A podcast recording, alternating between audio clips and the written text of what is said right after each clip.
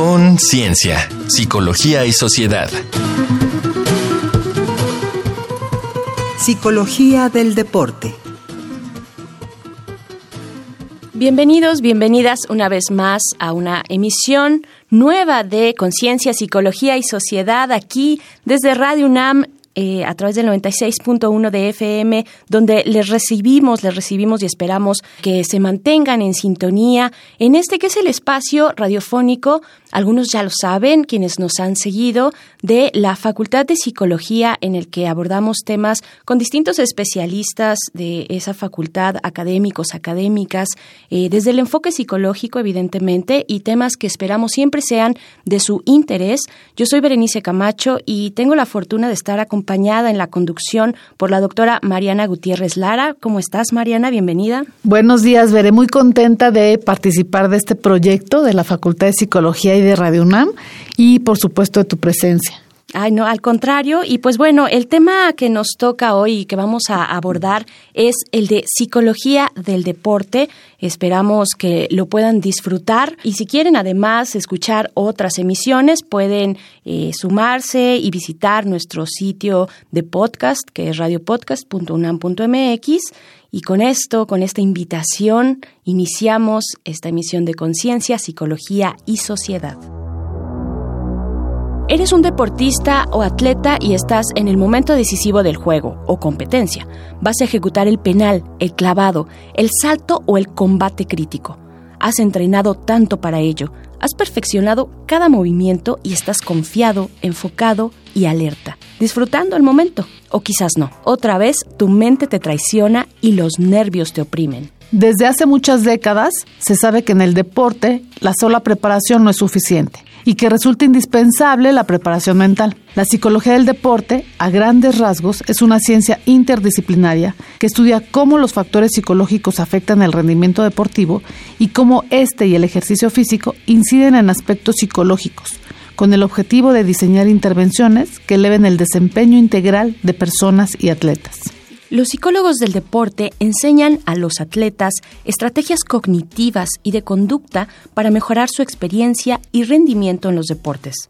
Además de entrenar habilidades psicológicas para mejorar resultados, la psicología deportiva abarca el trabajo con atletas, entrenadores, padres o menores para asistir en trastornos psicológicos, lesiones, rehabilitación, comunicación, formación de equipos y cambios profesionales. ¿Cuál es el trabajo de un psicólogo deportivo? ¿Qué áreas abarca la psicología del deporte? ¿Quiénes necesitan su ayuda? Para responder a estas y otras preguntas, hemos invitado a Angélica Larios Delgado. Ella es psicóloga por la UNAM, maestra en psicología del deporte por la Universidad de Educación a Distancia de Madrid, candidata a doctora en psicología experimental y compitió en la Olimpiada de Beijing 2008 en la especialidad de sable, como la única atleta mexicana de esgrima. Así es que iniciamos, iniciamos aquí esta conversación. Eh, muchas gracias por estar aquí, maestra Angélica Larios Delgado. Bienvenida. Muchas gracias por la invitación, eh, doctora Mariana, Berenice. Es un placer estar aquí con ustedes y poder hablar un poco de psicología del deporte. A nosotros, a nosotras nos encanta y pues bueno, iniciar con lo primero. Mariana, eh, ¿qué, estudia, ¿qué estudia la psicología del deporte, maestra Angélica Larios? Bueno, es una área de la psicología que se especializa en la práctica del deporte y en los actores del deporte. La mayoría los identifica con la parte del rendimiento, pero la parte medular es el disfrute de la actividad misma. Entonces, digamos que se puede concretar en esos dos conceptos, mejora del desempeño o del rendimiento y sobre todo que tanto en su calidad competitiva como en la parte formativa, recreativa, lo disfruten todos los que participan de esta actividad. Qué bonito enfoque. Qué padre. A partir de ahí, maestra, ¿en qué consisten los distintos tipos de apoyo que brinda la psicología del deporte? Eh, algunas de las actividades, las más comunes y conocidas son la que tiene que ver con el control de estrés a través de los mecanismos de relajación. Eh, otras se enfocan a los procesos de planeación como planteamiento de objetivos, también muchas se enfocan a las eh, a los procesos cognitivos, atención, toma de decisión, la parte perceptual. Todo esto puede tener mejoras en el desempeño y pues obviamente de ahí va la parte de la socialización, el trabajo de equipo, las dinámicas de, equipo. Muy pocos lo saben, pero también la parte de la aplicación de la psicología del deporte también va para los entrenadores, los jueces, los administrativos, las, los padres de familia. Es todo el conjunto, todo el, el núcleo de los que rodean al deportista. Maestra, en relación a los apoyos que brinda la psicología del deporte, yo quisiera hacerte una pregunta porque he estado escuchando con frecuencia que el atleta mexicano carece de confianza personal y que de alguna manera, aunque sea muy competente, pues al momento de ella estar en la competencia falla. Eh, ¿Qué es lo que se podría hacer entonces desde la psicología del deporte para este tipo de temas? Es muy correcta la pregunta, Mariana. Es algo que yo creo que ya está desapareciendo, pero sí, por lo menos yo en mi experiencia como atleta sí lo observé bastante, incluso en, a veces en mis coequiperos, esta parte de falta de autoconfianza. Sí los veías y decías, ay, no, pues es que te toca contra un ruso, te toca contra el, híjole, no. Sí era, sí era muy, muy llamativo. Y justamente una de las eh, partes que se trabaja en la psicología del deporte es esta parte de autoconfianza, de percepción de, de logro es muy importante el, desarrollo a través de la propia conducta, de, de hacer ver a los mismos deportistas sus propias capacidades es la mejor forma de trabajar la autoconfianza y obviamente como otras todas las habilidades pues requieren su tiempo, ¿no? Esta parte de, de cambiar la autopercepción no es tan fácil, pero sí todo es a, la par de, esta parte de, logro, ¿no? De hacerles ver cómo a través de sus, sus conductas, de qué son capaces, de, cómo van mejorando esta parte de retroalimentación sobre la información de sus capacidades, es este, la forma en la que se logra. Es decir, maestra Angélica, ¿podrías hablar desde tu eh, experiencia como atleta de alto rendimiento, pero también como especialista en psicología del deporte, de que existen condicionamientos culturales, digamos, en cada deportista dependiendo de su origen, tal vez étnico, del país, de la nacionalidad? Vaya, eh, ¿has visto esto tú en las competencias? Sí, sí lo hay. Definitivamente este, la cultura permea en, en el deporte y, y es es evidente las diferencias culturales en los deportistas. Efectivamente, esta parte de, del origen del deportista mexicano también tiene sus, sus condiciones. Híjole, hay muchos, hay esta parte del, del dominado, esta parte histórica, siempre está sobre la mesa del conquistado, ¿no? Del conquistado. Pues aquí está esta primera parte de eh, nuestra conversación con la maestra Angélica Larios Delgado. Vamos a hacer una breve pausa para escuchar algunas de las opiniones que nuestro compañero, eh, el reportero Uriel Gámez, recogió en las calles de la ciudad sobre nuestro tema. Vamos a escuchar este Vox Populi y regresamos a Conciencia, Psicología y Sociedad. La gente opina.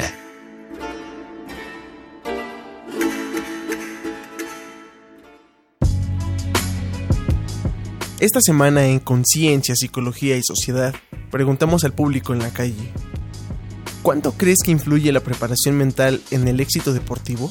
¿Puedes dar algunos ejemplos? ¿Un psicólogo puede ayudar a un deportista a mejorar su desempeño? ¿Cómo? ¿Qué aspectos debería incluir el entrenamiento mental de un deportista? Escuchemos las respuestas. Patricia González Hernández, 39 años. Pues yo pienso que no influye mucho porque el deportista ya tiene claro qué éxitos quiere para obtener en su carrera. Pues solo para aumentar su autoestima y sus ganas de triunfar en el deporte que el deportista escoja. Pues el psicólogo solo refuerza las ideas y la mente del deportista. Antonio, 43 años. Pues yo creo que influye al 100% porque depende cómo te mentalices vas a lograr tu éxito. Pues sí, desde que te estás preparando para una carrera, para cualquier este, evento deportivo, tú ya vas mentalizado de llegar a la meta al 100%, pero siempre vas a tratar de llegar siempre de los primeros. Yo creo que sí porque es bastante lo que te ayuda el psicólogo también para desarrollarte en tu mentalidad, así como tengas tus logros y tus avances. ¿no? Guadalupe, 45. Pues influye demasiado porque siempre debemos de pensar positivamente para poder lograr lo que queremos.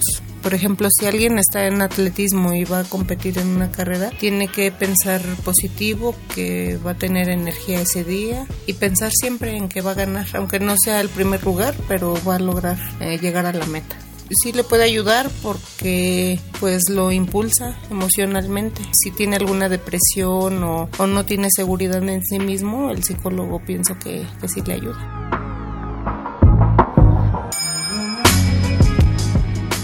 Para Conciencia, Psicología y Sociedad, Uriel Gámez. Estamos de vuelta. Muchas gracias por compartir con nosotros sus opiniones. Les recordamos que también pueden comunicarse mediante el correo electrónico que es con.cienciaunam.gmail.com o en el Facebook de la Facultad de Psicología arroba unam.psicología y continuamos en esta conversación eh, con la maestra Angélica Larios Delgado. Mariana, ¿con qué, con qué seguir? Bueno, me gustan mucho los comentarios que, que, oímos con el Vox Populi, porque resulta que tiene una amplia visión de lo que es el psicólogo del deporte.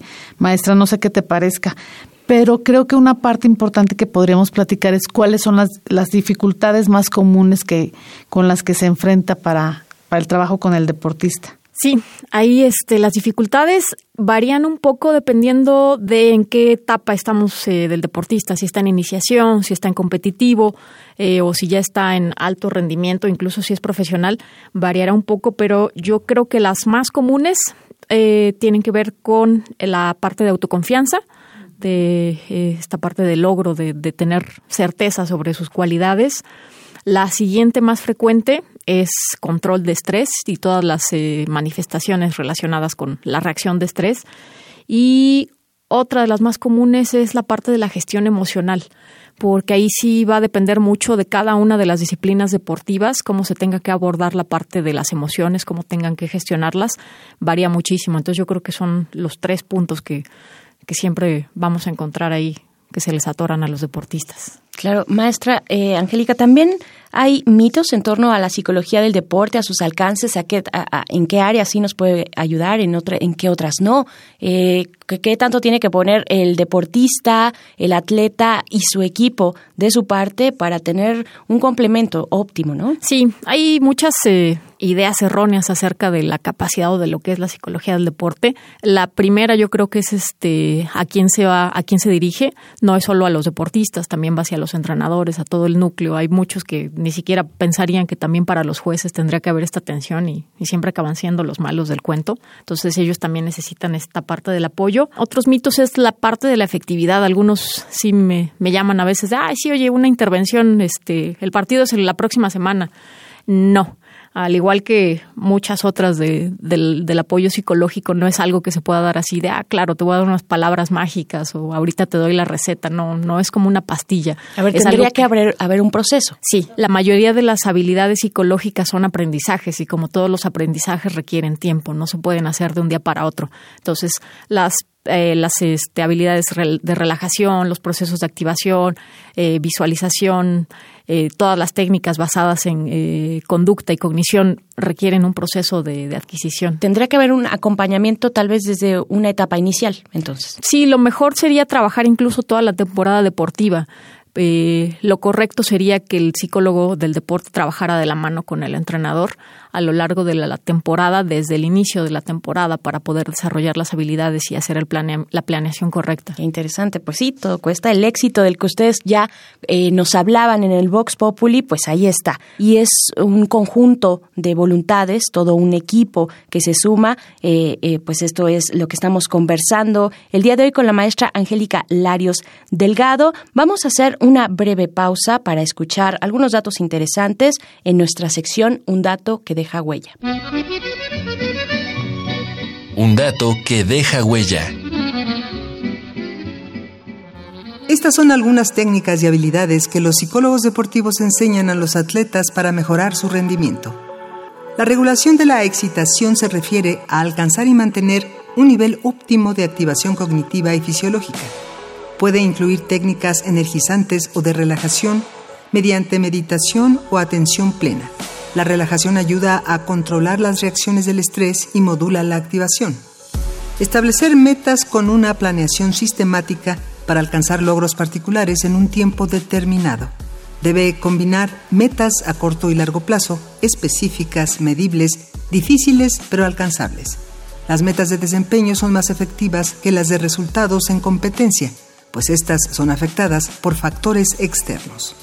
La visualización emplea múltiples sentidos para recrear en la mente experiencias de ejecución. Cuanto más vívida y apegada a la realidad, el cerebro la interpreta como más auténtica y resulta más efectiva para elevar el rendimiento.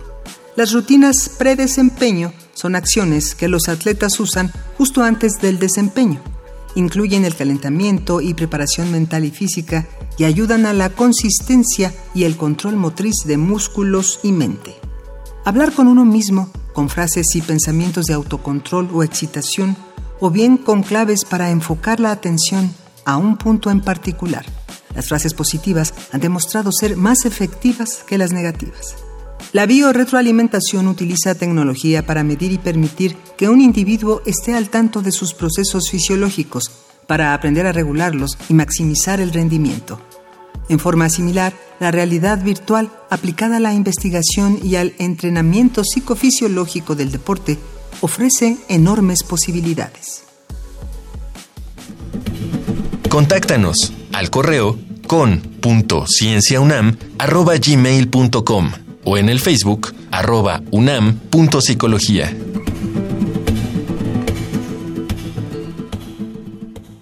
Regresamos a nuestra conversación con la maestra Angélica Larios Delgado en este último momento de nuestra charla sobre psicología del deporte. Mariana, continuamos. A mí me gustaría saber cuál ha sido la experiencia justamente de la maestra Angélica, dado que ella ha jugado todos los roles. Por una parte es especialista en psicología del deporte, pero también es atleta, ha sido atleta de alto rendimiento.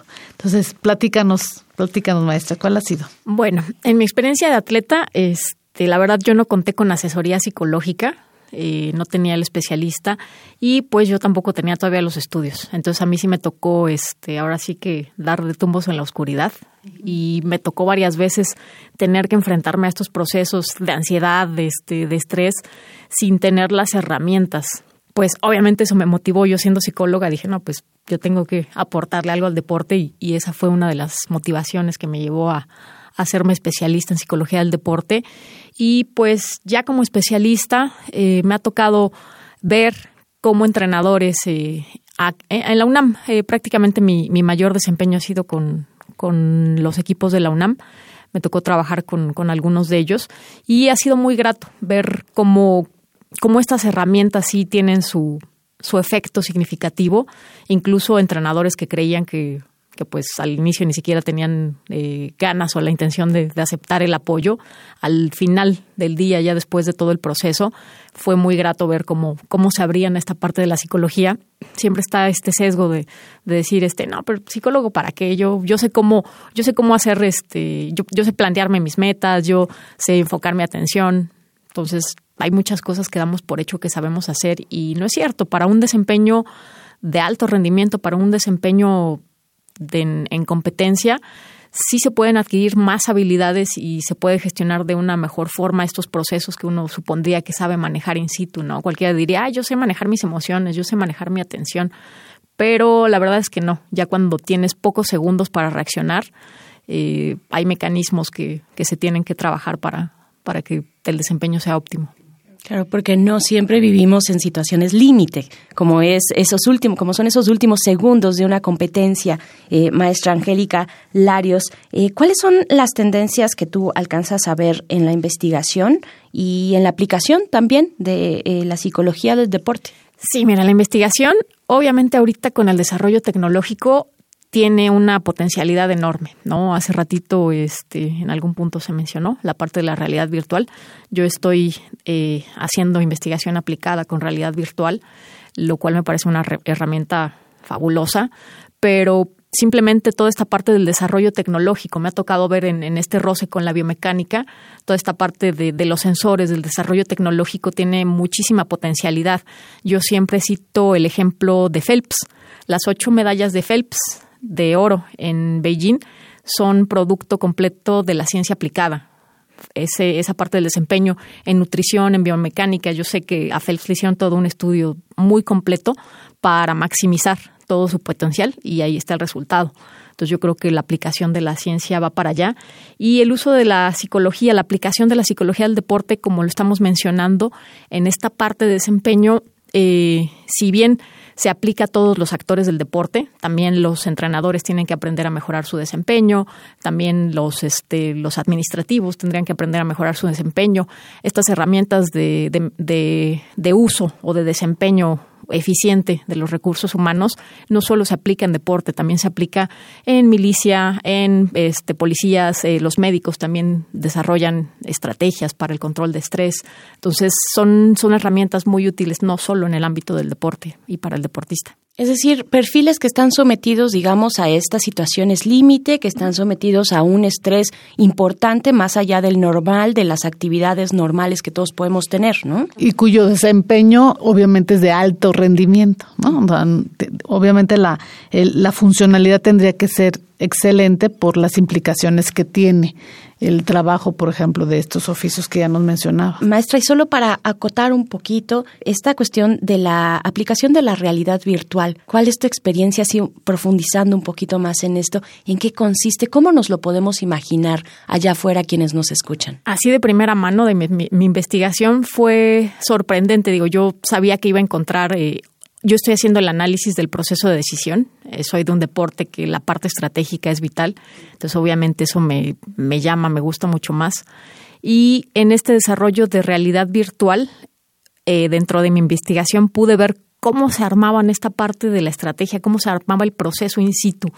Eh, con el análisis de, de, este instrumento ha sido fabuloso. En realidad pude encontrar cosas y detalles que utilizando las teorías pareciera difícil de acotar, pero con la realidad virtual te, te da la posibilidad de, ver adentro del proceso, por así decirlo. Entonces, yo creo que tiene eh, para mucho más. Entre más desarrollemos toda la parte eh, tecnológica, los sensores, eh, la parte de los registros, más, mm, más fidedigna va a ser la información. Es, yo me imagino un símil como cuando se empezó a utilizar esta parte de imagen en el, en el cerebro, cómo se empezaron a, a ver lo que, lo que estaba más allá de nuestro alcance, yo creo que es algo parecido. La tecnología nos da esta posibilidad de sumergirnos en ella, de encontrar, de, también de, regular las, eh, las condiciones, ¿no? De poner condiciones que tú específicamente quieres diseñar, ¿no? Eh, maestra Angélica Larios Delgado, te agradecemos mucho esta conversación,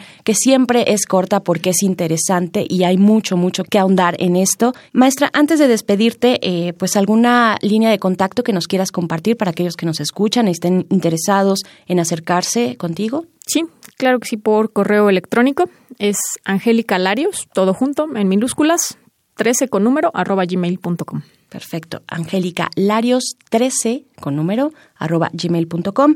Dicho esto, vamos a invitarles a escuchar algunas recomendaciones culturales en nuestra sección Reconecta. Reconecta. Recomendaciones culturales sobre el tema de hoy.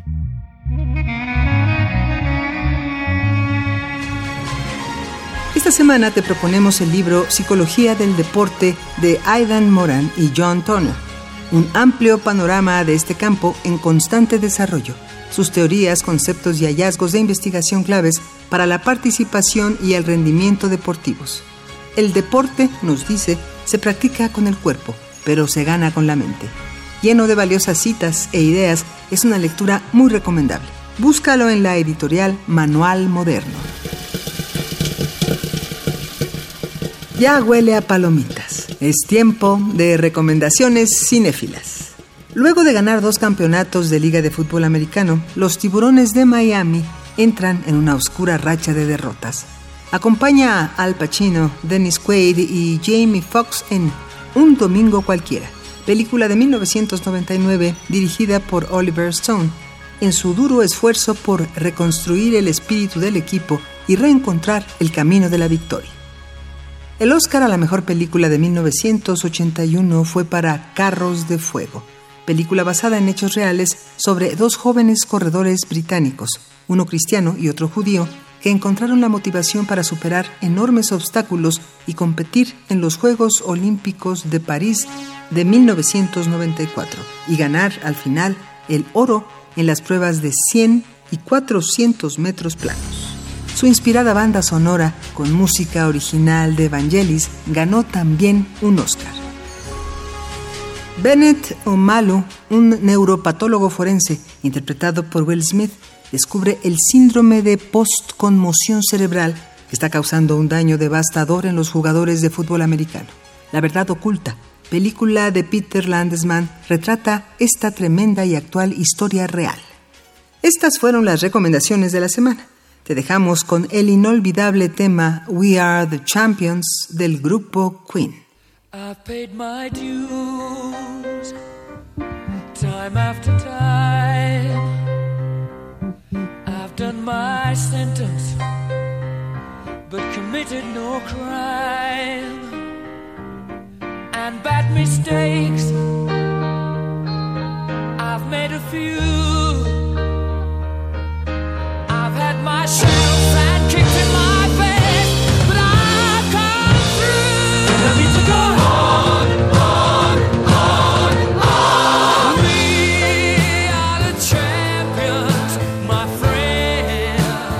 Regresamos al último momento de conciencia, psicología y sociedad. Estamos a punto de despedir la emisión el tema de hoy, psicología del deporte, pero no sin antes, Mariana, escuchar también tus comentarios finales sobre esta charla tan interesante que tuvimos el día de hoy.